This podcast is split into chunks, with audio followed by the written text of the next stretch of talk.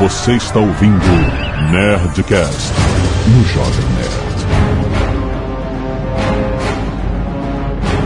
Landa, landa, landa, nerds! Aqui é Alexandre Antônio, Jovem Nerd. E se cair a pedra, eu quero que a minha casa seja o Ground Zero. Aqui é Burrand e eu tô sempre preparado pra isso. Seja isso que for. Salve galera, Cardoso aqui. Hoje vamos nos divertir aprendendo como vamos todos morrer horrivelmente. Aqui é o Atila e eu falo do meu bunker, porque eu acredito que o que vai vir é a grande epidemia. Aqui é o Caio Gomes e quem quiser um bom prólogo para esse Nerdcast pode ouvir o 144. Aqui é o Rafael e com certeza o universo tá tentando me matar. Aqui é o Azagal e eu não vejo a hora. claro. Muito bem, nerds! Estamos aqui com nossos especialistas e especialistas no absurdo para falar de meteoros, meteoritos russos, de falar de extinção humana, o que nos espera no futuro, de quantas maneiras horríveis nós podemos todos morrer. Então, vamos aproveitar o assunto de 500 quilômetros e vamos para os meios. Canelada. Muito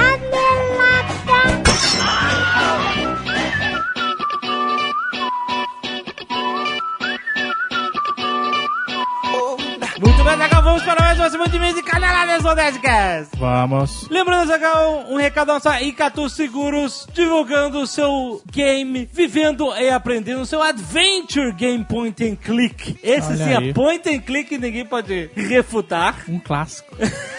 Totalmente criado aqui no Brasil, onde você é o cara que você ganha um celular que pode viajar para o futuro, para o passado, e você joga e aprende. Você tem uma pequena criança, um filho, ah, uma filha aprendendo a mexer no computador, gosta de joguinhos, esse é um ótimo jogo para jogar, porque ele tem aquele senso de educação, Azagal. Olha ele só. educa você a proteger o seu futuro. É um jogo As- responsável. um jogo responsável. As coisas que você faz hoje, você vai viajar no tempo e vê qual é o que que acontece no futuro e tal, não sei o quê. Muito legal. Todo mês tem uma fase nova. Então agora, em março, vai abrir uma nova fase do game. E se você já jogou, você tem o seu login via Facebook lá. Não se preocupe que você continua do ponto onde você parou. Muito legal. Tem cenas desse jogo lá no Nerd Player. Tem um link vivendo e aprendendo.com.br aqui no post. Fala pra você conhecer.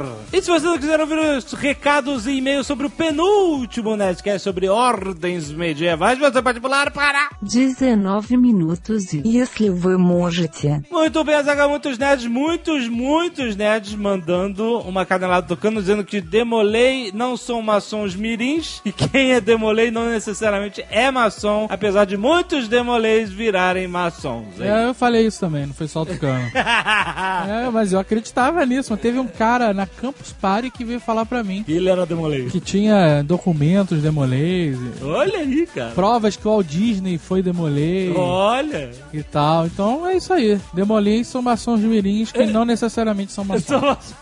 Exatamente. Encontros Sky Nerd. Sim, temos um encontro no Rio de Janeiro, um encontro em João Pessoa, na Paraíba, e aquele encontro que sai, não sai, e acabou saindo em Dublin, Olha aí! na Irlanda. Caraca, finalmente a galera de Dublin se encontrou. Muito maneiro. Olha aí a galera do Legal, papo. legal, legal, legal, muito bom. Cozinha dos Nerds mandaram brigadeiro de pimenta, o Eduardo Philip, arroz de São Arnaldo, o Pedro Costa mandou, e a provoleta, feita por Robertos Riba Júnior. Provoleta, a do Tucano que ele faz, cara, é Jack.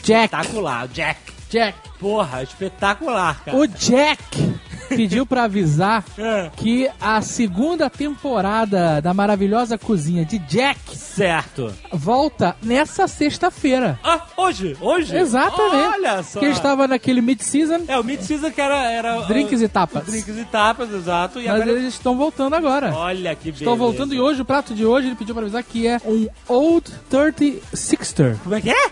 O velho 36 er. Ah, 36er, ok. Isso. O que, que é o velho 36? Você lembra daquele filme do John Candy que ele vai num restaurante e come um filé de 96 onças? Lembra? Qual filme? Não lembro. Ah, é um desses filmes de férias malucas. Sei. Então, ele fez uma versão de 36 onças ao invés de 90 e pouco. Caraca, Então ele excelente. fez um T-bone de 1 quilo, mano. Nossa, que beleza. O T-bone é um dos meus pratos preferidos. Putz, E eu não estava lá. Ih, Que beleza, cara. Fica a mágoa. Ah, não, cara, que. Ai, tô ferrado. Eu tô entrando. O. T-bone é uma carne difícil de fazer. Difícil, né? Então quero ver a segunda temporada de Cozinha de Jack voltando hoje, não perca! Azagal, vários nerds no cacete de agulha. Olha aí, muito bom, hein? Isso é maneiro, a galera continua ajudando a salvar vidas. É, muito bom, cara, muito bom. Então temos o Matheus Rubik, Rogério Mício, Felipe Assunção, Silas e Renata e Pedro Pérez. Todos mandaram seus posts na Sky Nerd mostrando que fizeram doação para ajudar as outras pessoas. Faça também, seja um cacete de agulha, seja lá o que isso significa. Exatamente, tem gente que não sabe. Tem uma categoria na Skynet chamada cacete de agulha. Exato. E é essa categoria que você posta, você doando sangue. Muito bom, muito obrigado, galera. Artes dos fãs, Nerdcast 282, tinha que ser o Chaves por Thales Gabriel. Temos também Senhor Caio, Jornal no Cachorro Quente por Anderson Azevedo. Excelente. Como o Jovem Nerd vê um camarão por Lucas Roberto. Ok, isso é que é de comida lá atrás. Separados por um azagal por Elvis Diego. É uma foto, não uma arte, mas tudo bem.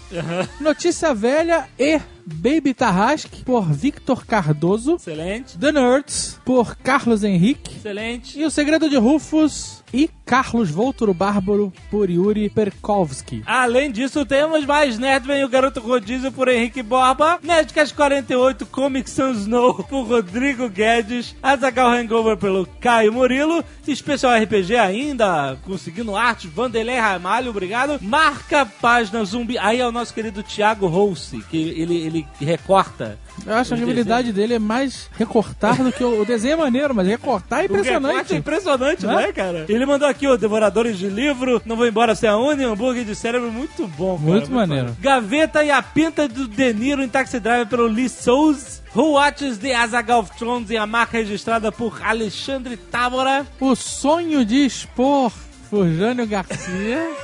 Esse tá muito bom, cara. Excelente, cara. Eduardo, não clica aí, não veja. Ah, melhor não. Melhor não, melhor não que você vai ficar bolado.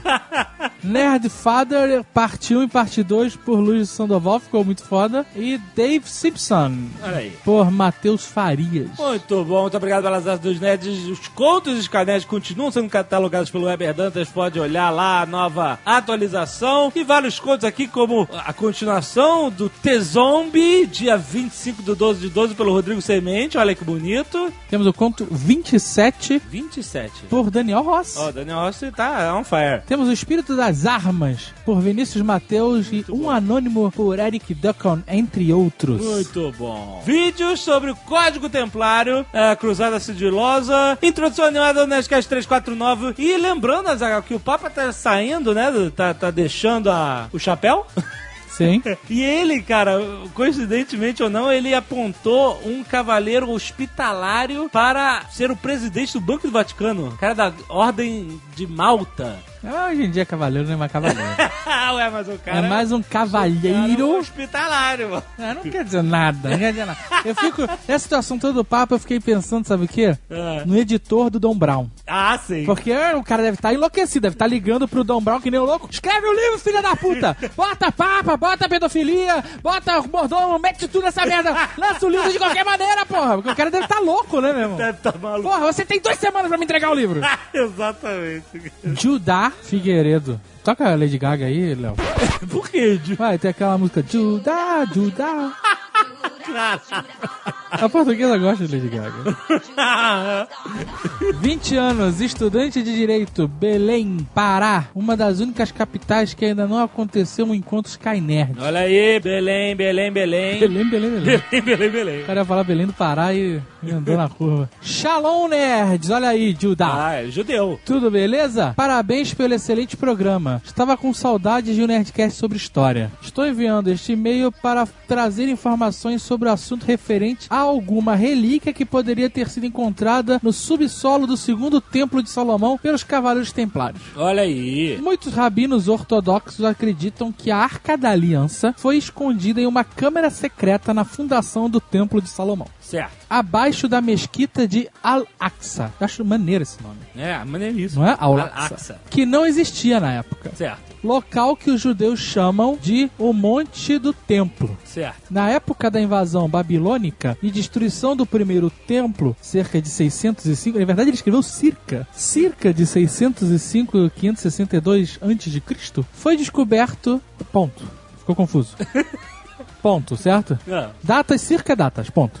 Foi descoberto no século XIX um labirinto de túneis com centenas de metros nas fundações do templo. Um desses túneis, conhecido como Portal de Warren, aí o nome já não é tão maneiro quanto Al-Aqsa, tangencia o sul de onde alguns estudiosos acreditam ter ficado no templo o Santo dos Santos, local onde apenas o sacerdote poderia entrar e onde era guardada a Arca da Aliança. olha. Logo, podemos pensar que a ordem dos pobres cavaleiros de Cristo e do Templo de Salomão, em suas escavações, teria encontrado a arca. Olha, será que encontrar a Arca da Aliança é uma coisa maneira? Mas Né? sabe o que acontece? O mundo, o mundo é muito mundano. o quê? É o que nada de legal acontece. Ah, então você queria uma coisa assim bombástica. Queria uma né? arca da aliança que fosse usada, né? O quê? Que abrisse e todo Que mundo sugasse os malignos, né?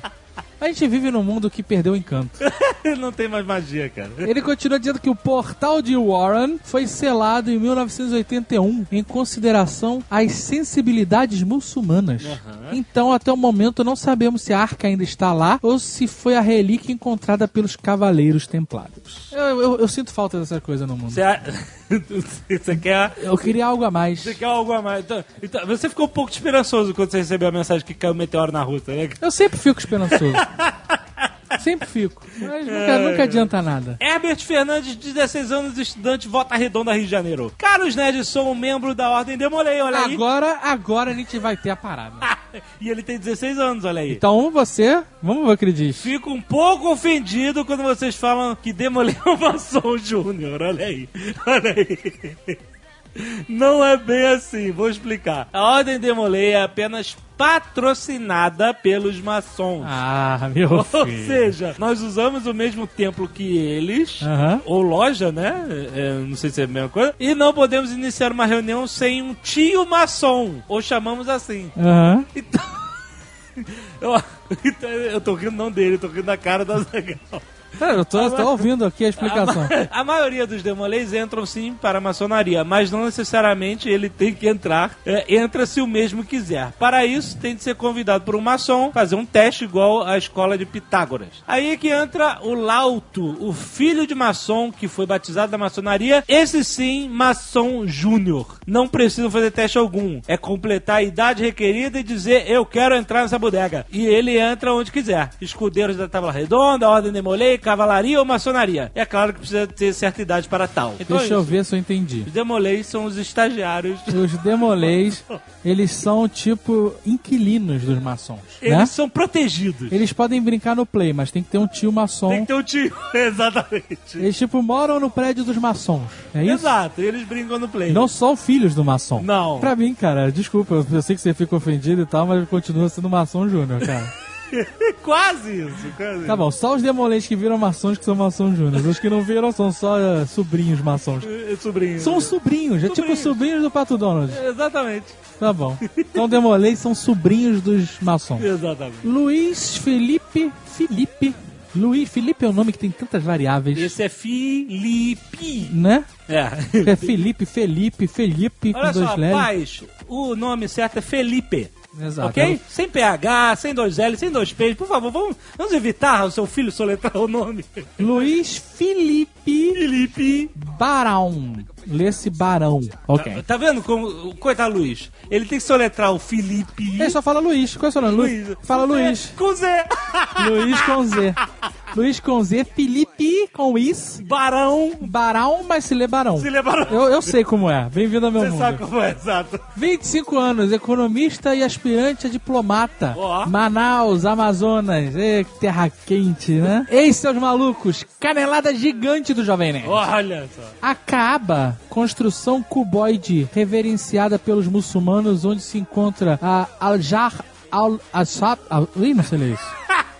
Ajar El Aswad. Ah. Ajar El Aswad. É um nome maneiro. Pedra escura que se acredita ter sido recebida por Abraão pelas mãos do anjo Gabriel não se encontra em Jerusalém. Eu não falei dessa pedra? A Kaab se localiza em Meca, Arábia Saudita, e é o centro de peregrinação que todo muçulmano deve fazer ao menos uma vez na vida. Além disso, é para onde eles voltam-se durante suas preces diárias, sendo o lugar mais sagrado do Islã. Então, mas esse é o lugar que o Maomé subiu aos céus, ascendeu. É isso que, é isso que eu queria saber. Eu acho que é. Eu, É acho, isso. eu acho que é. Meca. Eu acho legal essa parada. Eu também acho. Eu acho uma que parada mística A maneira. peregrinação Não, o fato de você ter que rezar Virado pro virado pra pedra. Então, Eu cada lugar maneiro. do mundo você tá virado pra um lugar diferente. eu acho maneiro. Acho que com o Google Earth isso ajuda pra caralho, inclusive, né? O Google Maps é uma que... bússola também, né, caralho? Não, mas ela, tá- ela não é um centro magnético. Não, mas você, você sabe ah, pra onde é que você tem que olhar, caraca. Ah, sei lá, um dia eu tô em um lugar. Hoje você abre o iPhone, peraí, onde tá a Meca? Beleza. É verdade. Vou rezar pra Deve esse ter um lado. aplicativo que aponta a Meca. Caraca, Meca! Caraca, eu vou procurar esse aplicativo. Caraca, mas eu acho legal é, essa parada de ter que rezar pra parada. É maneiro. Não, eu acho maneiro também, sério. E ele continua aqui. É durante a peregrinação que os muçulmanos dão as tradicionais sete voltas ao redor da Kaab. Fato citado pelo Jovem Nerd como sendo realizado no Domo da Rocha. Eu não disse que a peregrinação não Domo da Rocha. Hoje, Mesquita de Omar, em Jerusalém. Não sou muçulmano, diz nosso amigo que tem que soletrar o nome. Mas achei importante corrigir esse pequeno equívoco. Muito bom, muito bom. Muito bom. Leandro Alhadas, 20 anos rodoviário e vestibulando. São João de Meriti, Rio de Janeiro. Olha aí, São João de Meriti. Olha minha puta, São João, grande rio. Olá, Ned. Sempre quis saber qual era o famoso motel do Azaghal. O motel onde o Azaghal trabalhava. Qual não foi minha surpresa ao falarem dele no último Nerdcast? O White House fica no itinerário da linha de ônibus que, em que eu trabalho. E havia passado por ele minutos antes de ouvi-lo ser citado no programa. No domingo, minha noiva veio com a ideia de irmos ao motel. Olha aí. Olha aí, cinema. seu Lesandro, hein? E Estávamos no shopping que tem ali em São João de Meriti. Puta, quantos lanches eu não fiz no shopping. Não tive dúvidas. Não farei review do motel, mas ele é honesto. Usamos a suíte Clinton. É, essa- isso não é da minha época. Não, não tinha, né? Ninguém tinha pensado nessa ideia genial. Ninguém, ninguém. Eu, quando trabalhava lá, queria fazer suítes temáticas. Ninguém deixou. Suíte só, eu queria fazer uma, uma suíte que seria ousada pra caralho. É. Queria fazer uma suíte toda espelhada. Toda. O chão, parede, tudo. O chão. O chão ia ser uma loucura. Meu Deus do céu. Eu queria, mas não me deixaram. Eu, eu, eu era um cara à frente do meu tempo. É, Bom, enfim, na saída, minha cabeça explodiu. A moça da recepção, enquanto fazia o check-out, me perguntou: Desculpa perguntar, mas essa sua camisa é alguma coisa especial? Era a camisa Nerd Power da Net Store. Olha aí. Expliquei que era de um site da internet. E aí ela respondeu: Porque eu juro que você já deve ser o terceiro rapaz que eu vejo com essa camisa só, Caraca. ne- só nesse fim de semana. Caraca, é uma manada de nerd querendo conhecer o White House. Então é isso, Ned. Repense os seus próximos jabás gratuitos. Acho que os novos donos do White House agradecem. Caraca, cara. Caraca, inacreditável. Excelente. Agora, esses três aí podiam ter combinado, se juntado e iam todos juntos pra Suite Festa. que essa foi a suíte que eu projetei. E essa no site tá igual à época que eu E projetei. o nome é Switch Festa? Hoje ela chama Suite White House. Ah, então tá bom. Tá aqui no site, ela White tá House. igual ainda como você projetou? Igual. Aqui Igual. as fotos, aqui ó, as fotos dá pra ver. A cama disco voador que eu fiz. aí, A cama, ela esboçou a minha, a minha ideia. Ela tem piscina, ó, eu vou fazer, já que eu tô fazendo jabá, ó, ela tem hidromassagem, tem piscina térmica, piscina térmica, se não desligaram a a bomba tem piscina térmica. Sauna seca e a vapor. Olha aí. Tem aquele pole dance, na época que nem se falava em pole dance, Olha cara. o Azagal.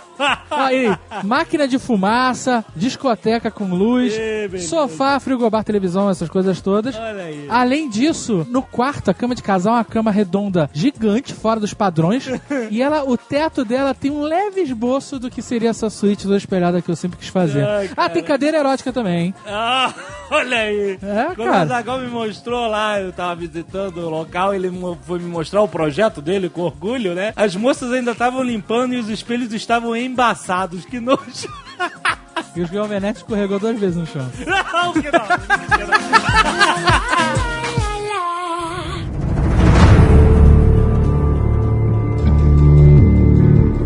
Então vamos começar logo antes falando do recente episódio que aconteceu lá a mil, a- como, como o Cardoso disse, já estou falando que é a leste de Moscou, 1500 quilômetros de Moscou. 500 quilômetros, é longe pra caramba.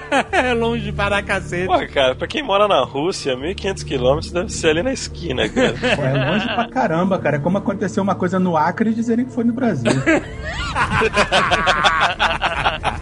Eu mandei um SMS no meio da madrugada pro Azaghal, falei assim, caiu um meteoro na Rússia. E a resposta foi, what? e foi basicamente isso que aconteceu nas primeiras horas. Todo mundo, o quê? O quê? What? What? O quê? Que meu susto é quando ele falou que caiu. Mas aí eu depois vi a notícia e vi que ele não caiu Ele na não Rússia. caiu, então vamos- Ele viu que tava chegando na Rússia e explodiu. Que ia ser uma merda se ele caísse, ele ia se fuder pra caralho. O melhor foi todo mundo mantendo a pose. Nossa, que tragédia, que coisa séria. Vamos observar. Enquanto no fundo todo mundo que conhecia falando: Nossa, que coisa fantástica. Mostra, cadê o vídeo? Tem que ser na Rússia, né? Bem que se fosse na Coreia do Norte agora ia estar um climão maneiro, né? Não, mas então, o que acontece? Hoje em dia, pelo menos as pessoas têm um pouco de discernimento, existe a internet, existe muito conhecimento difundido e tal, pra você não tomar uma atitude drástica. Fora da Coreia, né? Você viu um dos vídeos do meteoro? Tipo, o cara, é um bombardeio! Eu vi, eu vi, eu vi o cara falando. Mas seria possível, se fosse há 30 anos atrás, os caras já estavam apertando tudo que é botão de retaliação. Sabe que isso quase aconteceu, né? O- Mais de uma o- vez. É, mais de uma vez. Teve falha de radar e tal, que o radar tava acusando, tem um míssel vindo, vamos retaliar, vamos retaliar. Putz, era falha do radar. Então, não teve uma história de um cara que salvou o mundo, que, que todo mundo diz que esse cara que recebeu a ordem de atirar os mísseis e ele não, não, não atirou, vamos verificar melhor pra ver se não é falha, e era falha e o cara se fudeu porque desobedeceu a ordem. Foi um russo. Isso, foi o russo que fez Foi isso. um russo, né? Esse tipo de história aconteceu mais de uma vez, porque na verdade, qual o problema dessa parada? Se for realmente um ataque e você demorar muito pra responder, você perdeu a chance de responder. Exato, porque o ataque vai vir no, no alvo certo, né? É, então o cara tá sempre naquela de assim, se for um ataque eu tenho que responder agora, mas e se não for um ataque e eu responder a nada? É foda, Aí né? eu, eu fiz o ataque, né? Exatamente. Se não é um ataque, você começou a guerra nesse momento. E esse é o medo dos caras. Por isso que precisam-se de supercomputadores que jogam o jogo da velha. É. Se fosse esse 30 anos atrás, eu acho que não daria tanta merda por dois, por dois motivos. Primeiro, era um só. É. Um só não é um ataque. Aham. Segundo, era numa região no cu da Sibéria que não estrategicamente zero. E os russos não teriam detectado lançamento nenhum Certo. e também não detectariam nenhuma radiação. Eu acho que não teria dado merda por ser onde foi. Apesar que a gente não sabe se nessa cidade, no meio do nada, se ela é militarmente importante na época da Guerra Fria. Porque esses dados não são abertos pra gente, né? Porra, se fosse tivesse um silo qualquer lá, fudeu, ia ter muito Se ela azar, tinha um cara. silo tivesse alguma coisa ali embaixo, com certeza o dedinho nervoso pra retaliar tinha ficado bem mais nervoso. Não, e se isso fosse na crise dos mísseis, com certeza podia ser que cidade fosse. Não Pô, tinha mas Pois aí é. também caiu um cometa gigante na 15 dos mísseis é sacanagem, né, cara? É, puta, muito azar, né, cara? Nos anos 80 seria mais próximo de hoje, seria assim, mais tranquilo. Os russos já tinham radar suficiente pra identificar que aquela porcaria não era um míssil e tudo mais. Mas antes disso, seria tenso em qualquer época. Vamos às classificações, né? Agora os jornais falaram pra caramba de tudo quanto é jeito, falaram sobre o, o assunto, explicaram o que, que é um asteroide e tal. Vamos aproveitar o embalo. Existem classificações para o mesmo tipo de objeto. É... Ah, é, porque tem meteoro, meteorito, Então, exato. Meteoroide. cometa, meteoroide, com... é. aerolito também.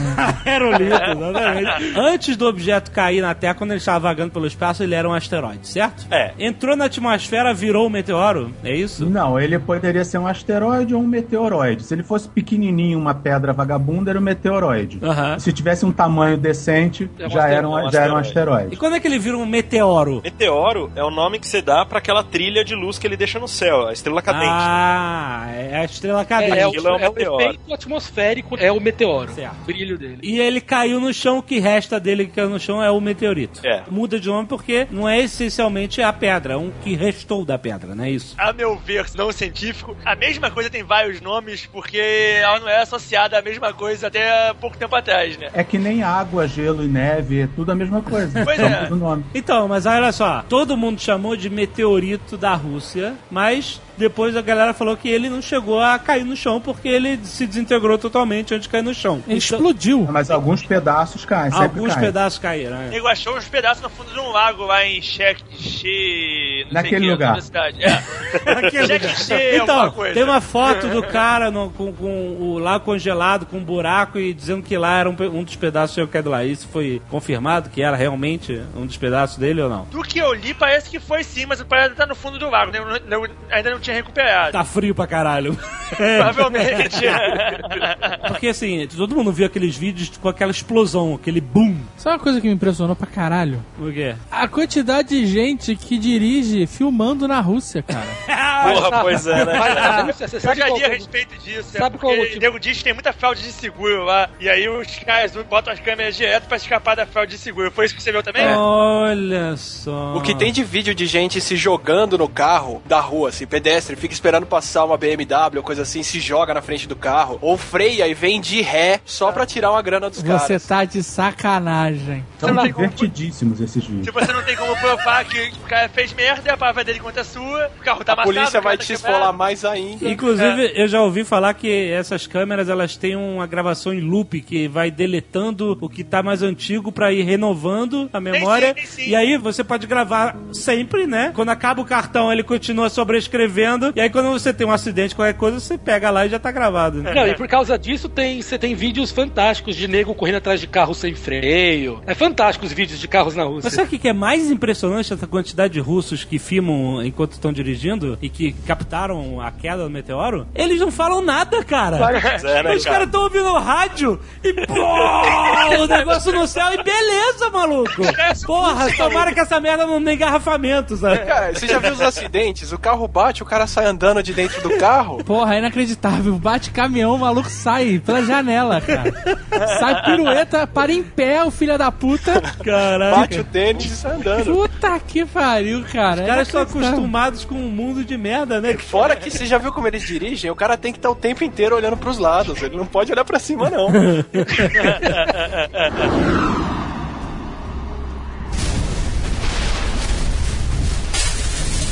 A gente viu aquele rastro, né? E de repente a gente vê aquela luz fortíssima que era o, o meteoro explodindo, se, se fragmentando no ar. E depois vem aquele mega barulho que dispara todos os alarmes de carro e tal. A onda Vai- de choque, igual em choque. filme. E é, a onda de choque quebra os vidros, nego, se mais de mil pessoas feridas com a onda de choque e tal. Caiu o muro de uma fábrica, não caiu? Teve um Arrancou estrago o teto, desse. arrancou o teto de uma Caiu. Caiu fábrica. dentro da fábrica. Inclusive, no início estavam dizendo que era lá que tinha caído o meteoro. Eu falei, cara, impossível. Tinha avassalado a fábrica se tivesse É, caído lá. Exato, caído, é. só o teto, assim, cara. Eu falei, pô, o cara é pouco prejuízo. É certo que o prédio é russo, mas, pô, menos. Mas aí é o seguinte, aquele barulho que a gente escuta não é o barulho do impacto do chão. Não. Não, Não, é o não. barulho dele se desfazendo. Eu ouvi gente dizendo que é o barulho dele se fragmentando e também do Sonic Boom, uma parada atingindo a velocidade dos. É, eu queria, eu queria entender exatamente o que foi que aconteceu. Ele tava no espaço, cometando, e aí ele caiu. Tinha 12 metros, né? Isso, de diâmetro que eles calcularam. Imagina uma pedra de 17 metros, do tamanho do ônibus. Isso. Ela tá andando a uns 18 km por segundo. Aí de repente ela chega na borda de um buraco. Aham. E ela começa a cair em direção a esse buraco, que é o poço gravitacional da Terra. Sim. Ela começa a cair, acelerando, e ela tá no vácuo. 18 km por segundo é muito rápido. De repente, essa pedra de 17 metros, ela bate numa parede de concreto, Exato. que é a atmosfera. Exatamente. Porque ela tá tão rápida que o ar não tem como sair da frente, não tem tempo. Então ela pressiona o ar. Aí ela começa a empurrar uma camada de ar. Quem já teve. Se bem que aqui só tem nerd, né? As pessoas que andam de bicicleta sabem que quando você. Quando você usa a bomba manual de bicicleta, ela fica quente. Sim. E quando você aumenta a pressão, a temperatura aumenta. Sim. Aí você imagina isso numa pedra de 10 mil toneladas a 18 km por segundo. Então não é atrito que esquenta o meteoro, é a pressão do ar sendo comprimido na frente e esse calor começa a envolver a pedra, formando um casulo de plasma. Aí ela começa a esquentar e dentro dela tem buraquinhos com água, monóxido de carbono, essas coisas. Imagina um monte de pequenas panelas de pressão sendo esquentadas a uma temperatura descaralíssima. Exatamente. Ele Chega vai. uma hora que essa pressão de dentro, junto com a pressão de fora, ultrapassa o limite estrutural da pedra e ela explode. E aí você tem aquela batata explodindo pra tudo quanto é lado. Aí você tem o som dessa explosão, os 500 quilotons daquela, es- dessa explosão, porque a energia cinética dela vai nisso também, e os pedaços maiores também começam a voar pra tudo quanto é lado. E aí você tem, além do Sonic Boom da pedra principal, o Sonic Boom dos fragmentos. Por isso que você escuta várias pequenas explosões além. Tem vários, exato. É, Caraca, depois da- essa, essa foi uma, uma explicação muito impressionante. foi perfeita, cara. Acabou, né, escreveu, tu escreveu essa porra. Não, pera aí, uma pergunta só pra deixar a explicação mais legal. O que, que aconteceria se ela tivesse entrado meio grau mais inclinada pra baixo? Olha, se Hiroshima incomoda muita gente, 35 Hiroshimas incomodam muito mais. Dependendo do grau da inclinação, ela teria atingido o solo, seria isso? Ah, é, a Ela explosão não seria teria no chão. Porque o que acontece? Não, mas- Você- imagina a atmosfera é uma camada de bolo, muito fina, mas imagina que é a cobertura do bolo. Aham, eu nunca como. Se você gosto.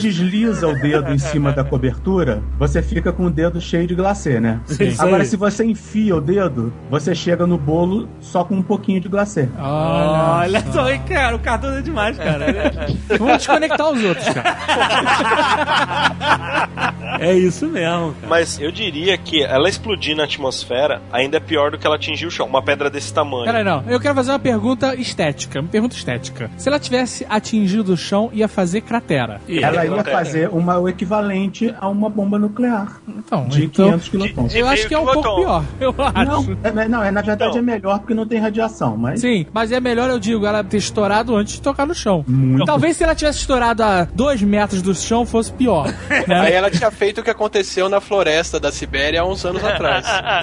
Na verdade, ela era bem menor do que o asteroide Tunguska, de, né? de Tunguska, é bem menor. É, então o- não teria sido tão grave assim. Mas 50 o metros. asteroide da Sibéria lá do início do século XX, ele também não bateu no chão, né? Também não, Não, bateu não, no chão. ele estourou Ele no só estourou no ar e fez aquela bagunça toda. E segundo os documentos secretos do Kremlin, eles, eles juravam que tinha sido uma arma que nego tinha soltado lá, que não é do espaço porra nenhuma. Aham, aham, A claro. arma do Tesla, Ah, mas- do é. raio da morte do Tesla. É o Tesla, exato. O Stalin mandou investigar como se a arma fosse. Aham, claro. Tem evidências de que foi realmente um fragmento cometário e tal, que explodiu na atmosfera. Eu digo que é pior é, explodir na atmosfera porque se cai no chão, tudo bem, fode o pessoal que tá em volta do ponto que caiu. Mas- Ia fazer uma fumaça, uma nuvem, um cogumelo?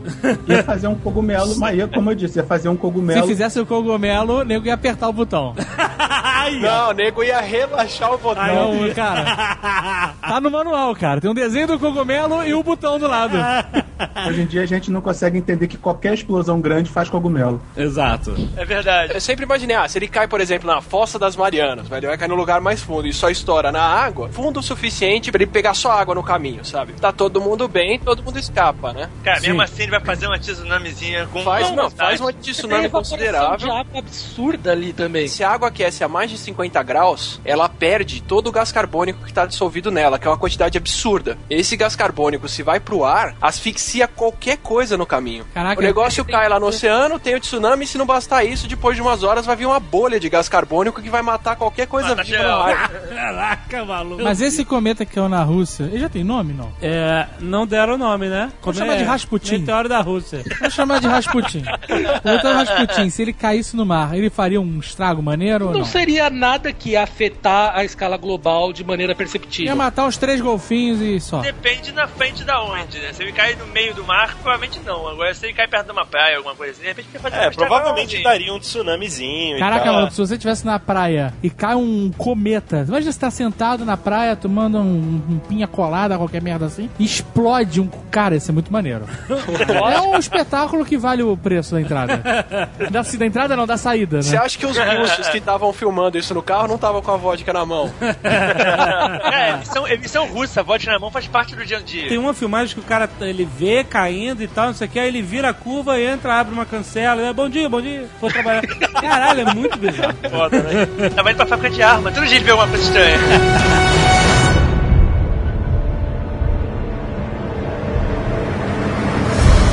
Queria falar de um cara muito, muito importante para o futuro da humanidade, pouco conhecido. Um geólogo americano já falecido chamado Gene Shoemaker. De fazedor de sapatos mesmo. Ok. Tem coisas que a gente toma como conhecimento natural, né? Por exemplo, você olha na escola a costa da América do Sul e pra costa da África você assim, se encaixa, professor. Ele é verdade, ele te ensina sobre a deriva continental. Só que você sabia que, por exemplo, antes da Segunda Guerra Mundial não existia prova científica que existia deriva continental? A gente só começou a saber disso quando começou a mapear o fundo do Oceano Pacífico da Segunda Guerra. Então, os geólogos de antigamente, você falava desse negócio que os continentes se encaixavam, eles, ha, é só uma grande coincidência da natureza. E não era, né? E é um absurdo. E isso acontecia também com as crateras de impacto. As pessoas, antigamente, os geólogos, simplesmente não existia o conhecimento, não existia o estudo de a Terra é atingida por grandes objetos que podem extinguir toda a vida ou 90% da vida na Terra. Muitos geólogos acreditavam que isso era coisas do passado, do início da formação do sistema solar. Olhava para a Lua, quantas crateras, ah, mas isso aconteceu no início do sistema solar, quando tudo era detritos para todos os lados e tal. Sabia-se sim que caíam meteoritos, volta e meia resgatavam um pedaço de pedra de metal de ferro na Groenlândia, até no Brasil já acharam, é, em várias partes do mundo. Sabia-se que caía, mas só pequenos pedacinhos e tal.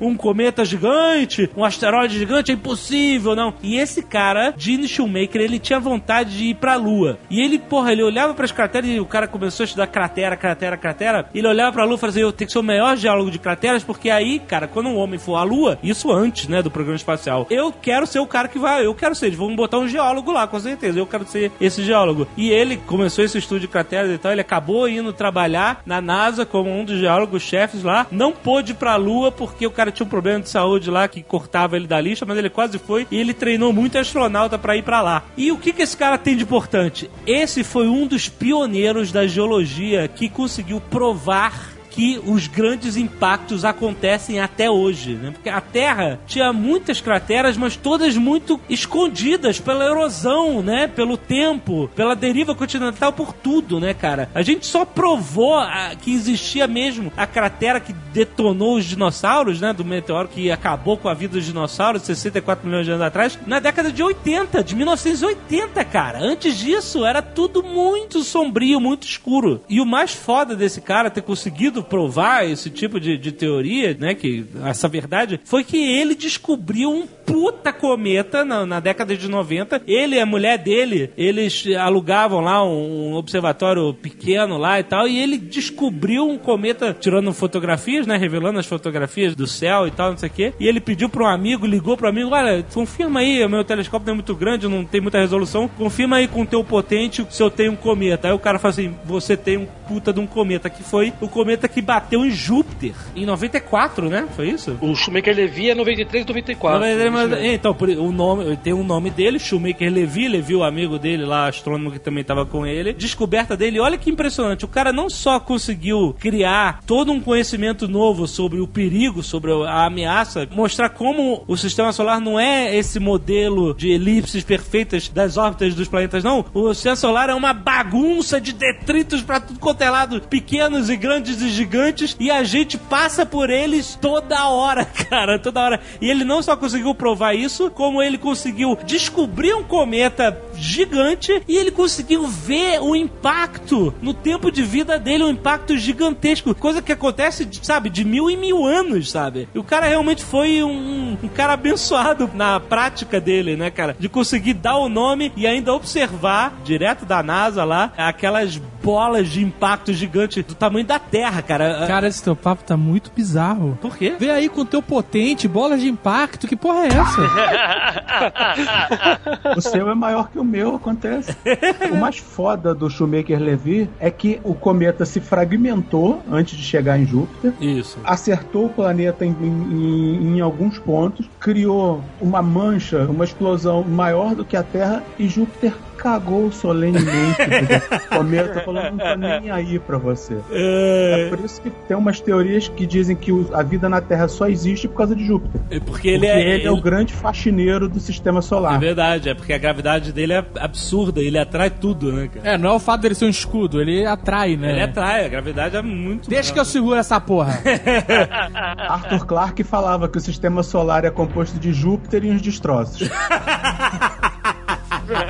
E é impressionante, cara. Você via na foto lá as bolas de fogo do tamanho da Terra, cara. Do tamanho da, do planeta Terra, cara. É Eles, impressionante. eles ainda têm tempestades do tamanho da Terra, né? O, o Shoemaker Levy foi o primeiro evento que mostrou realmente para as pessoas, foi transmitido em cadeia nacional, passou em várias TVs, como a nossa escala é minúscula comparado mesmo com o sistema solar. E o que eu tô falando que é realmente impressionante é que o cara tenha visto isso no tempo de vida dele, né, cara? Que é uma coisa que a gente, pô, ah, ok, aqui caiu há 1500 anos atrás um meteoro, há 5 milhões de anos atrás outro, entendeu? E o cara conseguiu ver, né, provar e ver e dar o nome pra parada, né? Isso foi muito impressionante.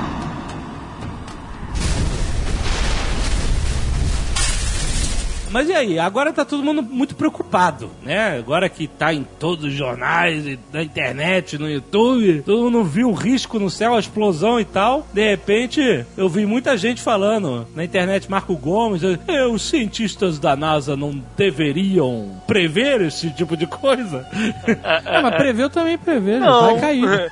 Vai cair. Tava todo mundo prestando atenção lá no 2012 DA14, que era aquele asteroide que ia passar raspando com a Terra a 27 mil quilômetros daqui. E um pouco antes, horas, horas antes dele, vem isso e ninguém sabia. A primeira coisa que aconteceu no dia era que todo mundo pensou que o Rasputin era parte do, Pedaço do, do do, outro. do Que era um 2012 pedaço. DA14. Eu pensei isso, eu imaginei que pudesse ser, não, mas No não final é. do dia, as contas de posicionamento dele já mostram que a órbita dele não era compatível com a do 2012 DA14. Então, realmente foi uma coincidência absurda ter acontecido no mesmo dia, mas ele não era um pedaço um do outro. Aí que eu fico pensando, foi coincidência ou é gente que tá navegando num mar cheio de detritos e isso acontece toda hora? Deve acontecer toda hora, é porque esse foi num lugar habitado e a pedra foi grandinho. A expectativa, em média, é que um asteroide desse tenha uma colisão em média a cada 30 anos, de 15 a 20 metros. Então é. acontece com uma certa frequência, mas não é todos os dias. Asteroides menores, ou meteoroides de um metro ou menos, é todo dia. Todo dia a gente tem É. dezenas entrando na atmosfera. Então, se você se afastar da cidade, for pra um lugar com pouco ofuscamento de Vai ver luz, cadente. você vai deitar e você vai ver estrela cadente, com certeza que são esses pequenos objetos. né? Isso, você pode ver dezenas deles numa noite. Mesmo ouvir barulho, assim, é, o pessoal chama de bólido, né? Um meteoroide que cai e você ouve uma explosão, isso não é tão raro. Alguns anos atrás, no Rio de Janeiro, eu ouvi. Três horas da madrugada, eu ouvi um mega estouro. Achei que era um. Bueiro. Até um, um bueiro ou qualquer porra assim, né? Exato. Achei que era uma caixa de força num poste, qualquer porra assim. E no dia seguinte veio a notícia do Observatório Nacional que tinha sido um objeto que explodiu também na atmosfera, bem alto, mas a gente chegou a ouvir o som. E eu lembro de ter ouvido o som. Não foi essa porrada da Rússia que quebrou vidros, disparou alarme em todos os carros e tal, mas foi um belo esporro. O pessoal tá falando em monitorar o do asteroide, não sei o quê, mas é porque o pessoal não viu a conta ainda. Quando eu nego botar no papel ó, quanto vai custar pra fazer isso, rapidinho vamos mudar de ideia, vamos É. deixar pra fazer outra coisa. Até porque ninguém tem grana. Quando os cientistas pedem grana pra monitorar asteroides, todo mundo fala, não, besteira, não, não serve pra nada, etc. Hoje, hoje de verba. A, é, a verba da NASA, a NASA já vive na penúria. O pessoal acha que a NASA vai, vai pra Marte, faz e acontece. A verba deles é de meio por cento do orçamento da República. Estados Unidos. É. É. A verba que eles conseguiram alocar pra monitorar asteroides é de um vinteavos desse meio por cento. Nossa, excelente. Cara, é, tipo, objetos desses de tipo 17 metros, cara, ninguém tá nem vendo. O pessoal vai ficar sabendo que ele vai cair quando ele entrar na atmosfera, cara. Pois é, ninguém monitora objeto desse tamanho. É irreal a ideia que dá pra monitorar isso. É irreal, é impossível. Monitorar um objeto desse tamanho significa aí bilhões investidos em satélites, e radar, e de observação. Ah, o- o o que pro- vai fazer? Ô, Cardoso, você tem um, um comparativo excelente como você está usando pra dizer quão difícil é você encontrar um objeto desse no céu gigantesco que está ao redor da Terra? Olha, é simples assim. O 14AD, eu sempre esqueço o nome dele. DA14. Com 40 metros, bem maior, bem mais conhecido, só conseguiu ser visível com telescópio e você sabendo onde ele estava. E ele passou aqui do lado. E ele foi descoberto em 2012, né? Sim. Então tá no nome dele, 2012. É. E ele soma mais de, mais de 600 mil que já se tem catalogados. alguns bem menores, tem asteroides de 5 metros que eles já conseguiram catalogar. Por quê? Eles deram sorte, o negócio passou perto, pegaram um eles- pedacinho da órbita e já calculam. E aí já pode calcular, sei lá, daqui a 30 anos já passar mais perto, ou pode bater, etc. né? Exato. Só que o que que acontece? Você tem que tirar uma foto de um pedaço do céu, dá X dias, você tira outra foto do mesmo pedaço do céu. E aí você compara pra ver o que que mudou. Se for uma estrela, não vai mudar quase nada. Se for um planeta, vai mudar mais um pouco. Se for um asteroide, você vai ver um pontinho que vai se mover bastante. Só que você tem que fazer isso para cada pedacinho do céu e rezar pro asteroide estar numa posição perto bastante para sequer aparecer. Pra ele refletir luz do sol. Pois Tanto que é. eles falam que os asteroides metálicos, eles são mais fáceis de detectar porque eles refletem mais luz do sol do que os plenamente rochosos, né? É, e não, não reflete muito. Não reflete lá muito porque ele é pequeno. Não, né? e a resolução dos telescópios que nego usa pra fazer isso também não é uma. Porque assim, os caras não botam os melhores telescópios pra fazer esse tipo de trabalho. Os melhores telescópios estão fazendo outra coisa. Quando aparece no melhor telescópio é porque apareceu na sorte, mas não- os caras não estão gastando os telescópios com uma resolução maior explicitamente pra ficar procurando meteoro. Tanto que foi assim que o Gene Shoemaker descobriu o, o que caiu em Júpiter, num, É. num telescópio pequeno, e ele não tinha resolução suficiente nem pra saber que era um cometa. Ele viu um risco assim, ó, que coisa interessante, deve ser um cometa. Aí ele ligou pro cara que tinha um telescópio mais potente. Tem muita descoberta de cometa que é feita por astrônomo amador. O sujeito em casa, no fim de semana, de noite, fica tirando foto de pedaço do céu, aí ele programa o computador para ir ficar mexendo um pouquinho, tirando foto, já tem software para ficar fazendo comparação, e aí às vezes ele dá sorte e acha alguma coisa. Aí tem que comparar com 2 milhões de tabelas astronômicas para ver se já não Já tá- não é um conhecido. O Conhecido. Elijah Wood descobriu, né? Um. O Bart Simpson também. O Bart Simpson pois é, eu ia também. falar isso.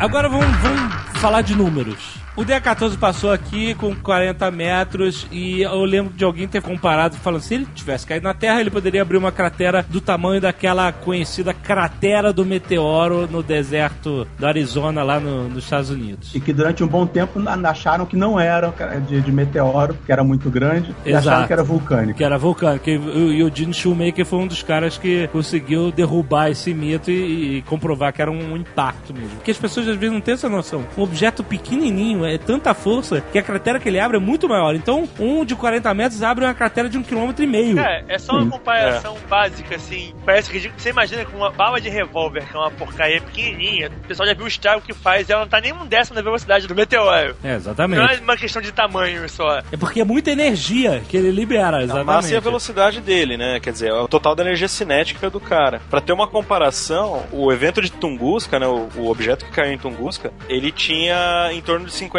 metros, se estima. E a, a explosão resultante foi mais ou menos meia daquela bomba mais poderosa já criada, aquela Tsar bomba da, da União Soviética. Mas ele criou uma, uma clareira de 2 km quadrados na Com 2 floresta. km quadrados. é. Exato. né? Não, não, 2 km quadrados Dois não. mil. Não, não, não. 2 dois mil quilômetros quadrados. Não, e isso porque ele não caiu no chão, né? ele explodiu Não. na atmosfera, né? Só a onda de choque dele deu um terremoto de escala Richter 5, mesmo ele não Caraca. tendo atingido o chão. Caraca, mano. Mas então, se o DA-14 caísse, ele não ia acabar com a vida na Terra. Ele ia abrir Não. um buraco, filha da puta, ou ia cair no mar e gerar um tsunami, alguma coisa assim e tal, mas... Ele ia estragar algum país. Ah, ele ia estragar uma é uma área. cidade. É. A região ali. É a região. Panema e Leblon. Não, dois- não, mais do que isso. mais que isso. Sei lá, dois- sei lá, o estado do Rio de Janeiro, sei lá, uma coisa Não, assim. Estado dois do Rio de Janeiro, megatons, cara? dois megatons, ele tem- tinha 2 megatons de energia cinética. Isso daí dá pra absorver. Cara, dois megatons no Rio de Janeiro, na Zona Sul, ficava restrito na Zona Sul. Nem ia sobrar nada pra lá. Mas então, esse não é uma. Ele faria um estrago, certamente seria uma catástrofe, mas a gente. Beleza, continua. Segunda-feira tem trabalho. Exato. Todo mundo trabalhando segunda-feira. Mas qual é o tamanho que a gente começa a se preocupar de realmente termos um evento? Naquele filme, teve, no final da década de 90, um monte de filme de meteoro, né? Esse filme do Elijah Wood. É... Qual, qual, ta- qual é o tamanho mínimo pra né? chamar o Bruce Willis? qual é o tamanho mínimo pra chamar o Bruce Willis, exatamente. Qual é o tamanho pra gente se preocupar já? Ó, só pra dar uma, uma comparação, o que causou a- o final da era Cretácea lá, o dos dinossauros, ele tinha um tamanho estimado de 2 km. Então a gente percebe que a distância não é muito grande aí não. de- 2 quilômetros só? Só. Só? Caraca, mano, tem uns aí de 11 quilômetros catalogados, cara. É, tem- se for asteroide, tem uns de mil. Como assim, cara? 2 quilômetros do dino... o o que detonou os dinossauros? Isso, era mais ou menos 2 km o tamanho estimado dele. Puta. E a cratera é de 300 quilômetros. Isso, aquela né? cratera Eles- lá na região do, do Yucatán, ela é de 300, 400 quilômetros estimada, né? Só, então, só para as pessoas saberem, você não pode ver essa cratera a olho nu, porque né, a Terra já se mexeu toda e ela tá parte embaixo d'água e parte meio que disfarçada ali na península de Yucatán. A gente só descobriu isso fazendo análise de subsolo de companhia petrolífera, né, para escavação, fazer análise de subsolo a laser, o nego descobriu, mapeou e descobriu que tinham uns círculos, uns anéis Parece que a borda dela tem alguma coisa de, de legal de extração e quando eles foram ver onde eles estavam furando, eles estavam furando em círculo. Estavam formando um anel. Exato, e aí descobriram que tinha um puta círculo lá e falou assim: opa, é isso aqui. O legal dessa descoberta toda é que é mais um exemplo de como é divertido a ciência, como se faz a verdadeira ciência, né? Existia essa teoria do meteoro acabar com os dinossauros e tal, mas a ciência você faz cruzando dados, né, cara? Então você vê, um lado os caras descobriram esses anéis que começaram depois, quando pesquisaram melhor, viram que ali tinha realmente uma cratera de impacto, né? Uma puta de uma cratera. Depois, os caras analisaram a idade daquela cratera, né? E chegaram lá a 60 milhões de anos. E depois, escavando, quando você vai escavando ah, o solo, né? Você vai voltando no tempo também, né? As camadas de, de solo. E aí você via que você encontrava certa profundidade, fósseis de dinossauros, etc. Um monte. E aí depois você tinha uma, basicamente um, um, um limite. Você tinha uma fronteira nessa profundidade e acima dela acabava todos os fósseis de dinossauros, né? Só pequenos fósseis, que aqueles monstros todos estavam todos abaixo desse limite, né? E a data disso também é de 60 e tantos milhões de anos atrás. Então você vai cruzando todos esses dados, você vai descobrindo como a ciência é uma coisa espetacular, não é? E sabe um- uma das provas CSI mais fantásticas disso? É, um É. negócio chamado camada KT. Exatamente. É isso que eu ia falar. Você tem as camadas geológicas que vão se acumulando dos 6 mil anos que a Terra existe. Essas camadas vão se acumulando com o passar do tempo. Só que chega um ponto que tem uma camada fina que ela tem uma concentração de, de irídio Isso. muito maior do que qualquer outra camada. Esse que é o limite, esse que é a fronteira. Exato. E irídio é um elemento raro aqui, mas que tem bastante em asteroides. Só que essa camada existe no mundo todo. Essa camada agora é chamada de camada KPG, porque ao invés de Cretáceo Triássico, agora virou Cretáceo Paleogene. É, mas eu não sou revisionista, não gosto dessas coisas modernas. Os meus dinossauros não usam penas e eu acredito em brontossauros. Então, o que aconteceu? Você tem mais uma evidência. Você tem uma camada de iridium que foi despejada no mundo pelo impacto da porra do meteoro, maluco. Cara, É então, isso? Não é mais teoria. Aconteceu, cara. Está aí em tantos indícios diferentes que provam. É assim que se prova uma teoria. cara. Por isso é cancelaram bonito, né? Terra Nova.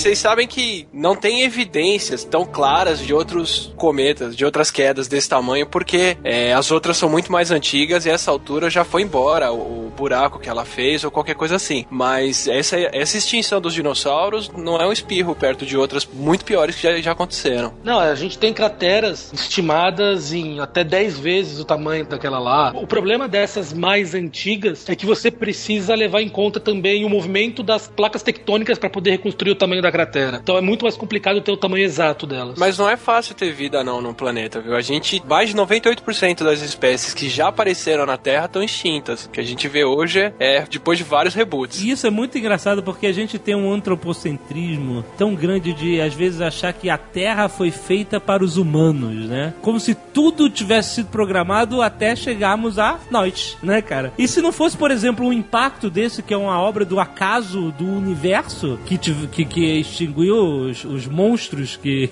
não deixavam os mamíferos crescerem, né? Porque eram caçados, é, a gente não estaria aqui, cara. Então nós somos uma obra do acaso do universo, cara. É muito louco isso, cara. E cada tragédia dessa é um lance de dados que dá chance para um outro grupo de organismos passar a dominar o ambiente, né? Todo, os últimos Exato. grandes cinco eventos de extinções e até outros eventos menores, todos eles têm. Tinha uma espécie que dominava antes e várias outras espécies que vão dominar depois, assim. Você falou muito bem. Você falou porque a gente normalmente quando fala de extinção global, a gente lembra dos dinossauros e tem como base essa grande extinção de animais dominantes para que outros surjam. Isso não aconteceu só uma vez, não. Aconteceram várias vezes. Grandes extinções são, são contadas cinco, né? Ah, E a dos dinossauros não é a pior. É, e mesmo os dinossauros, eles surgiram a partir da extinção do Triássico Jurássico. Então, quer dizer, mesmo eles surgiram depois de uma grande extinção. São extinções que chegam a 90% de todas as espécies vivas do planeta, A cara. grande morte de todas, que foi a extinção há 250 milhões de anos atrás, que parece que na verdade foram dois ou três eventos há milhões de anos assim separados de extinções, ela acabou entre 90 e 95% de todas as espécies naquele período. Cara. Foi tão grave que afetou até os insetos. Meu Deus. Até barata morreu nessa época. Até Foi a, barata, única, foi a única que afetou insetos. Caraca, a então a gente pode realmente dizer que nessa época não tava fácil pra ninguém. Verdadeiramente, cara. Então será que nós somos só apenas um meio do caminho para finalmente a raça dominante principal surgir na Terra? Muitos biólogos dizem que a gente tá passando por um período de extinção agora, né? em que sentido? Que o ser humano tá causando extinção em todo canto, né? Ah, sim. Mas a, a maior parte da extinção que a gente está causando é por causa da introdução de espécies em outros lugares onde elas não estavam antes. Vide o exemplo do tanto de bicho que o gato mata, né? Porra, até na internet, esse filho da puta. É, calcularam que os gatos, acho que na Inglaterra, matam acho que 20 bilhões de pequenos animais por ano. Nossa, mano. É muito mais estrago do que a gente faz com plantação e coisa assim, porque eles simplesmente saem pra caçar. Então aquela revista em quadrinho Maus tava certa, né?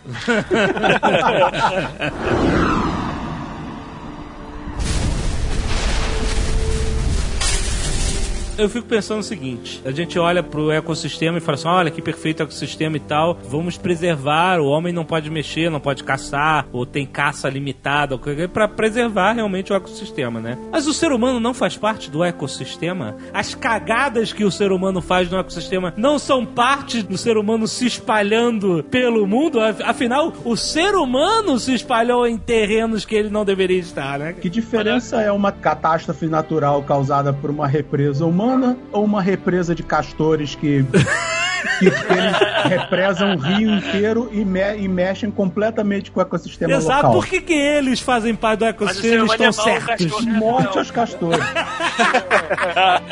É, antes de Kyoto vão acabar com eles, né? É porque a gente se destaca como se a gente não fosse natureza e fala, né, do que o ser humano faz e o que a natureza faz. Mas nenhuma espécie grande que ocupou um nicho com muita força, que estava muito presente no planeta, deixou de fazer um estrago tão grande ou maior do que o nosso. Todas as espécies, elas fazem um estrago onde elas estão. Elas caçam, elas vão matando e modificando, né? Criando a seleção natural em volta delas, né? O ser humano também faz isso, só que de uma forma um pouco mais agressiva, né? Você quer ver uma, uma espécie que lançou gases na atmosfera e que mudou completamente o planeta? Você já ouviu falar das bandas de ferro oxidado? Não, o que, que é isso? Você vai vendo no depósito de sedimentos, há 2 bilhões e meio de anos atrás, começa o depósito absurdo de ferro oxidado. Eles- Bandas de ferro oxidado que foram se depositando no início no fundo do mar. Um genocídio. E foi um genocídio absurdo. Isso, isso foi quando começou a surgir fotossíntese na Terra, as primeiras bactérias e algas que faziam fotossíntese, elas começaram a jogar oxigênio no meio ambiente e por um bilhão de anos, esse oxigênio oxidou tudo quanto é minério que estava disponível no mar. Foi, Aham. Depositou quase todo o ferro no fundo do E mar. ninguém reclamou, não teve passeata de, de ecochatos, não teve porra nenhuma.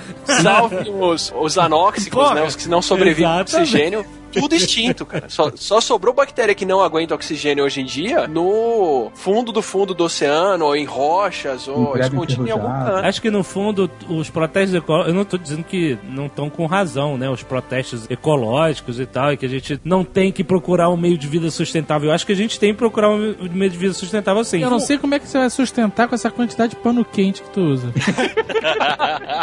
É o que eu acho. Tem que economizar água. Mas o que eu acho é o seguinte: no fundo, vê se vocês concordam comigo. No fundo, a gente se preocupa E vamos todo mundo que a morrer. gente vai se fuder com isso. O resto do planeta Claro. foda-se, né, cara? Sabe que tem ecossistemas que só existem por causa do homem, né? Sim, certamente. Tem certas formações de tipo de vegetação e bichos que vivem lá que só existem porque tem gente cultivando aquela terra e abrindo clareira eventualmente. E aí a floresta cresce de novo na clareira, enfim. Então. Isso gera um ecossistema ali, pô. Por que, que esse é diferente de um ecossistema intocado? Não, essa grande grande oxidação do planeta que eu falo, quando acabou de oxidar os minérios de ferro e começou a oxidar o metano que estava disponível no ar, tirou um, efe, um gás que ah, mantinha a Terra aquecida, né, um gás estufa, e gerou uma, uma bola de neve da Terra inteira que durou, acho que 400 milhões de anos. Ah, foi quando ela virou o grande petit gâteau que o Azagal falava. O primeiro grande petit gâteau foi causado pelo oxigênio feito da fotossíntese. Olha só. A escala disso foi um estrago de 400 milhões de anos. A gente ainda tá, tá longe no disso. Toma no lucro, pô. Somos amadores.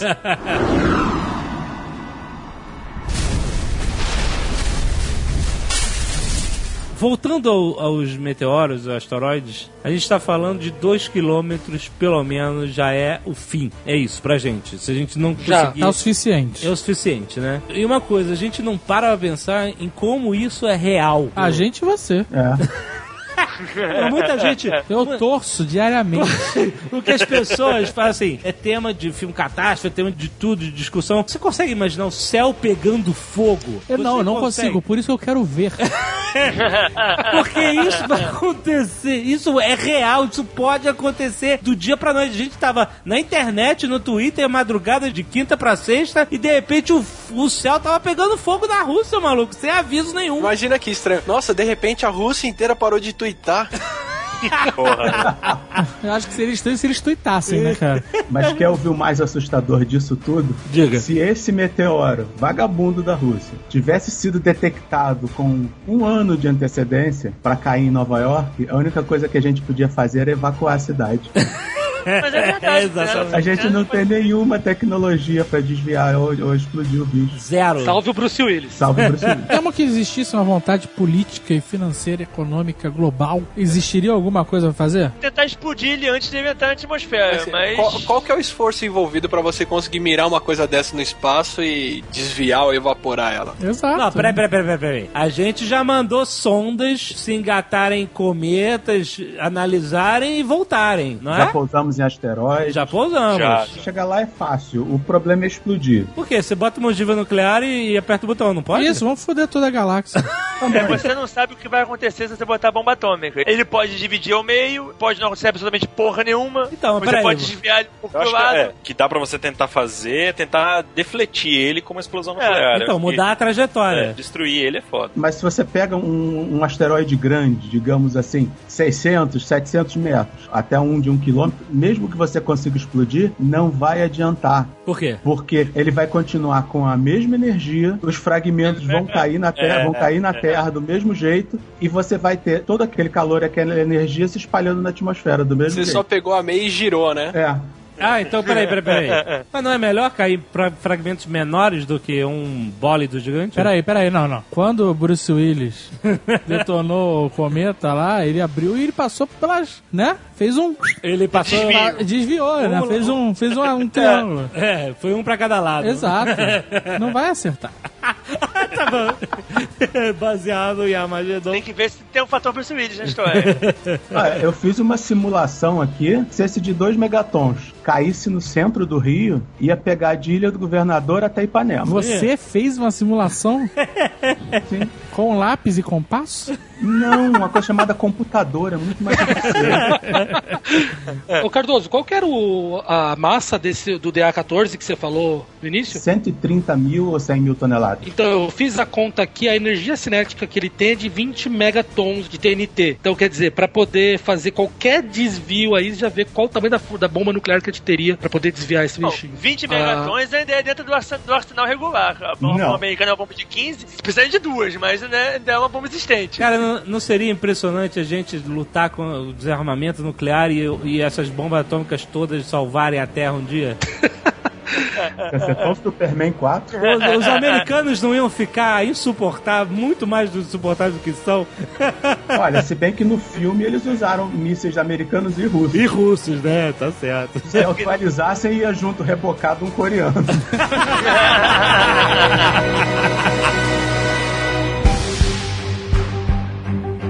A gente sabe que quando existe o impacto, a gente tem uma puta liberação de energia. Né? Essa liberação de energia cria cratera, cria abalos sísmicos e pode incendiar parte da atmosfera, etc. Mas o que mais acontece, não é só isso, né? Porque a gente sabe que o que matou os dinossauros não foi a porrada, né? Foi o day after, né, cara? O que que acontece no day after de um puto impacto desse? Se o impacto é médio, como foi o dos dinossauros, Médio. você pode. Médio. Você pode ter aí terremoto, você pode levantar uma nuvem de poeira. Isso acho que foi um, do- um dos maiores problemas na época dos dinossauros. Você levanta uma nuvem de poeira e, e material vaporizado tão grande e tão no alto que ela cobre boa parte do planeta e esfria e bloqueia o sol. Mas então, eu já ouvi falar que não só a poeira do impacto que sobe, que pode bloquear a atmosfera toda, mas como o abalo sísmico pode ser tão grande que ele pode ativar todos os vulcões Todos da os Terra vulcões ao da mesmo Terra, é. tempo. Isso, Sim, é. você vai ter vulcão sendo ativo no planeta inteiro, você pode ter é, o efeito reverso da poeira. Ao invés de subir esse pó todo e tampar o sol, você pode ter a liberação de metano que está acumulado no fundo do mar. E isso, primeiro, matar um monte de coisa que está na água por asfixia, e depois, quando sobe para a atmosfera esse metano todo, ele aumenta a temperatura terrestre. Durante essa grande extinção, a temperatura da Terra chegou a ficar 10 graus mais alta. Caraca. Virou Bangu. Virou Bangu. Exatamente. E Bangu tá até hoje, na verdade, né, cara? É um povo duro, endurecido. São os únicos que vão sobreviver. Exatamente. O legal é que. de- O legal, né? Mas o depois do impacto. É legal, é legal, é legal. Porra, é maneiro. Dá uma porrada, cospe vulcão pra tudo que é lado. É maneiro pra caralho. Você vai ter a emissão de toda a poeira para a atmosfera e na reentrada dela, elas vão sofrer todos como se fosse a reentrada de milhões de microcometas e microasteroides na atmosfera. Isso causaria também um incêndio global em praticamente todas as florestas, porque você teria microimpactos por toda a Terra por algum tempo, incendiando todas as florestas da Terra praticamente ao mesmo tempo, aumentando a emissão de gás carbônico e aumentando ainda o efeito do inverno nuclear que seguiria o impacto. Quer dizer que você tá me dizendo que é como se fosse, pra quem não conseguiu visualizar, é como se você socasse a barriga de um bêbado bebendo um drink com fogo. Olha aí, não é só o Cardoso que tem as boas comparações. o cara ia levar o soco, ia se peidar o gás, ia vomitar e o fogo ia cair e se lamber todo. É isso? É, na hora que acerta, relaxa tudo. Tanto que essa grande extinção ela é caracterizada em muito lugar porque é uma camada de deposição que não tem carvão, que naquele período não tinha árvore sendo fossilizada, sumiu tudo. Mas é daí que vem o irídio que entrou na camada lá, é, é dos vulcões também e tal, ou é só do asteroide? só do asteroide. O irídio ele não é muito presente na Terra. Então, na pancada, ele ia emitir toda essa poeira para a atmosfera que ia reentrar. Como ela foi para a atmosfera, ela se espalhou por toda a atmosfera. na Ah, volta, sim. ela se solidifica em todos os pontos do globo. O que o vulcão deixa de evidência é depósito de basalto, que é, a- é o magma todo saindo e solidificando depois, que também tem dessa época e também tem dos dinossauros ainda. Mas Basalto. Então... Basalto. Basalto. Ah, pensei que era coisa da, da Volkswagen. Ah, que pariu, não, cara. Não, não, não acredito, cara.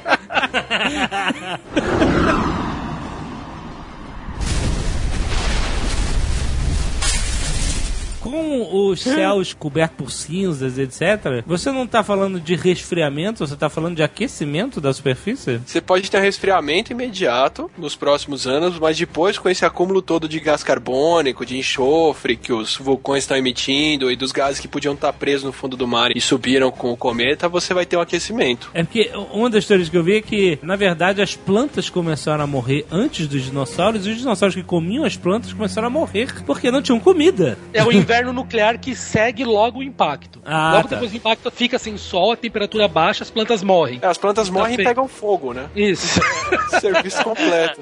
É, os dinossauros que comem planta não têm alimento, morrem. Os dinossauros que comem dinossauros também não têm alimento, morrem. E aí, puta, vai cair num dominó bonito. E às vezes você nem precisa totalmente bloquear o sol. Se você abaixar a luminosidade abaixo de um limiar, em que a energia que as plantas acumulam por fotossíntese não é suficiente para alimentar todos os animais, aí você já começa a, a cagada, quer dizer, você já começa a não ter comida suficiente para toda aquela diversidade de animais. E esse monte de detritos caindo no oceano também ferra com todo o equilíbrio químico do oceano, também matando um monte de bichinhos bonitinhos.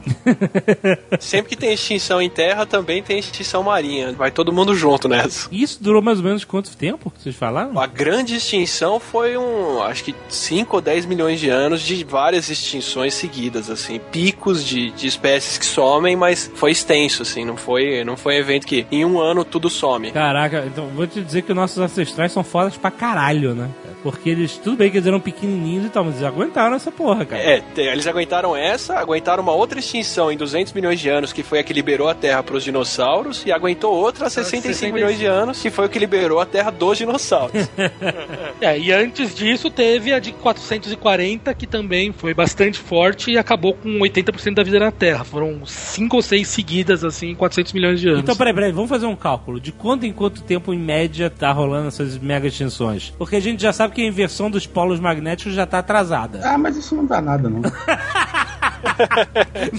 Essa aí é o Bruce Willis arruma antes do café.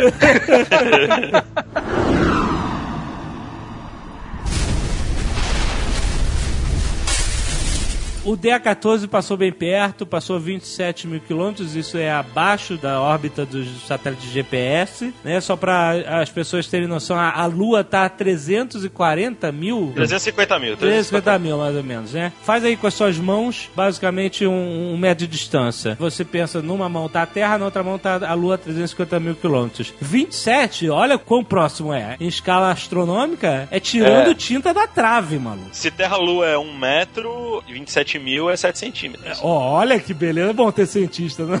Vamos fazer cálculo rápido. E os satélites estariam ali nos 10 centímetros, mais ou menos. Nos 10 centímetros, por aí. Então, ok, foi raspando, beleza. A gente já teve outros eventos mais raspando do que esse ou esse foi o que mais tirou tinta? Eu tenho a impressão que esse aí é um recorde. Esse é o, o mais próximo. Quer dizer, o mais próximo é o que bateu, né? Ah, tudo bem, que não bateu, exatamente. Não bateu. Assim, detectado com antecedência, etc. Acho que esse é o recorde. A gente tá detectando isso há tão pouco tempo que a gente não tem a menor ideia do nível de que a gente já escapou. Porque eu sei que tem alguns que a NASA vai e, e fala pra imprensa e tal, e já passou. Ela descobriu, É. mas quando já passou, cara. Quando já passou! É aquele que eles chamam de Earth Grazers, né? É um, um objeto que ele entra dentro da atmosfera, deixa uma trilha, e- e- sai? mas ele é rápido o suficiente pra conseguir sair, vaza e vai embora. Dá uma quicada aqui na pedra no lago? É, sei lá, ele, ele quica na atmosfera, ele passa dentro da atmosfera, deixa um rastro e vai embora. Só pra zoar. Só pra ler. Só pra falar, é, Aí, aí, acorda, aí, vai embora. É aquele cara que passa de noite com som alto. tá ótimo as comparações Tu acorda, se assusta e nem viu, maluco. O cara já foi. Excelente. Não, isso aí não é o cara que passa com o som ligado. Isso aí é o tiroteio que tá rolando do outro lado da rua e você só ouve a bala zoom passando do seu lado. Então, é porque a gente normalmente se refere a, a meteoros e tal, entrando na atmosfera, como eles caindo, né? Olha, eles estão caindo na Terra. Mas na verdade, se você parar pra olhar de fora, nada está caindo, né? É uma colisão aqui, nem dois carros entrando, no- passando no, no- no cruzamento e batendo. O asteroide, ele tá seguindo o rumo dele, a Terra tá seguindo o rumo dela e de repente, pô, Alguém não pisou no feio. a gente que tem a impressão que está caindo, né, na verdade. Mas na verdade é uma colisão de carros, né, cara? Eu achei um aqui que era mais próximo. Não era pequeno, mas 10 metros. Mas passou a 6.500. O quê? 6.500 quilômetros em 2004. 6.500? 2004. Puta, aí realmente. é Quando os satélites ficam em que distância? 36 mil, na verdade. E não acertou nenhum satélite, esse filho da puta? Essa é a vantagem, o espaço é muito grande. Eu, inclusive, tem uma correção que eu gostaria de fazer, que depois que analisaram a órbita do asteroide russo, na verdade, isso é bom até pro pessoal do seguro, a culpa foi nossa. Foi a Terra que atropelou um asteroide inocente. É isso que eu tô querendo dizer. é isso que eu tô querendo dizer, porque normalmente quem se fode nessas histórias sempre é o asteroide. Nem sempre, né? Nem sempre. O seguro russo já notificou que não vai pagar nada, que a culpa não é da O asteroide. seguro cobre isso? É, entra como fenômeno da natureza? Não É cobre, Não, cobre nem fudendo, nem fudendo. Não cara. cobre? Cara, Você acha que não? Depende da pólice, mas provavelmente deve ter emendas pequenas lá, não cobrimos chuva de meteoro e coisa do tipo. Nem fudendo. Cara, eu posso apostar, nem fudendo essa porra cobre, cara. Porque já teve casos lá nos Estados Unidos de cair em carro, sabe? É. Pedrinha. Pedrinha de nada, tamanho de uma, de uma bola de tênis, sei lá. Mas fudeu, destruiu o carro, né? Pô, vai no motor do carro, acabou o carro. É muito comum essas quedas de pedrinhas, assim, coisas pequenas. Eu vi uma, um time de pesquisadores que eles pegaram uma planície na Antártida, que é bem fácil de você reconhecer o meteoro caído porque é uma bola preta no meio do gelo. É, ok. E eles pegam a planície onde cai muito pouca neve, então não, não- fica bem evidente o meteorito que cai. E eles recolhem mais de 300 por ano lá, tranquilo. Caraca. O nosso planeta é selvagem, mas a gente, a gente tá adormecido, cara. Tem vulcão, raio caindo toda hora na cabeça, vento, chuva, pedra caindo do céu e a gente tá achando tudo normal. A gente tá brincando de A casinha. gente fica impressionado, a gente- nós, nós estamos anestesiados. A gente vê um negocinho cair, nossa, o que, que é isso? O planeta tá pegando fogo há muito tempo. E nego tá de bobeira, cara. Exato. Tá todo mundo engordando, segurando o iPad. Agora, história azarada mesmo, que em 1900 e alguns caralhões de anos atrás, um asteroide grande bateu em Marte e quando tem essas colisões, às vezes eles jogam fragmentos que vão para o espaço. Um Isso. fragmento desses começou a rodar pelo sistema solar por mais outros caralhões de anos, até que ele entrou em órbita de colisão com a Terra. Sim. Era uma pedra de uns 10 quilos e ela foi cair no Egito, em 1911. É o chamado meteorito de Nakla. O problema, ele caiu em cima de um cachorro. Ah, É mesmo? Sacanagem. Sério? Ele, foi testemunhado por um fazendeiro que ele disse que o, te- o meteoro desintegrou o cachorro. Meu Deus. Cara, isso é, É o tipo. cachorro. Cara, tadinho do cachorro. Acho que é o mais azarado da história. Isso é típico de Guia do Mochileiro das Galáxias, né, cara? Alguma descrição. Não é, cara? Você vê caralhadas de anos e tal, e vai nascer o cachorro onde essa merda vai bater. Aí vai nascer o cachorro, caraca, cara. Ele vai estar no lugar certo na hora certa.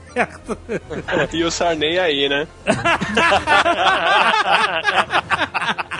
Eu acho que esse é um dos poucos casos que é possível uma pessoa morrer de rir, cara. Você imaginar o meteoro vindo, o cachorro.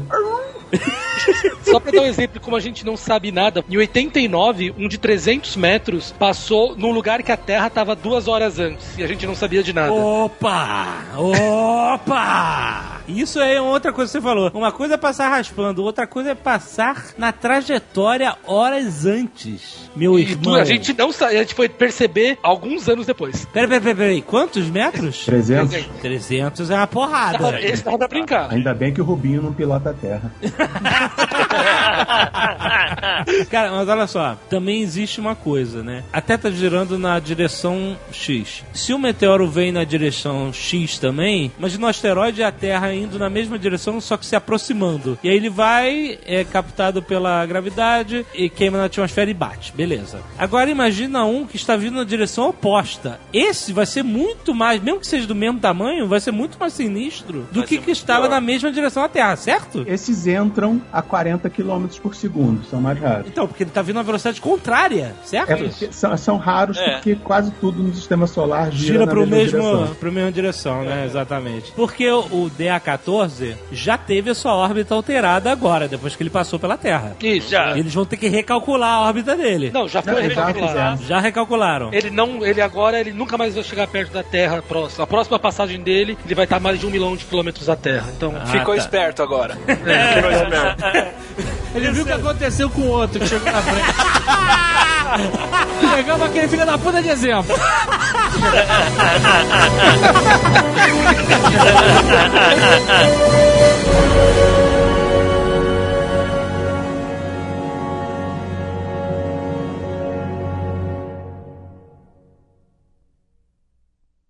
Este Nerdcast foi editado por Radiofobia, podcast e multimídia.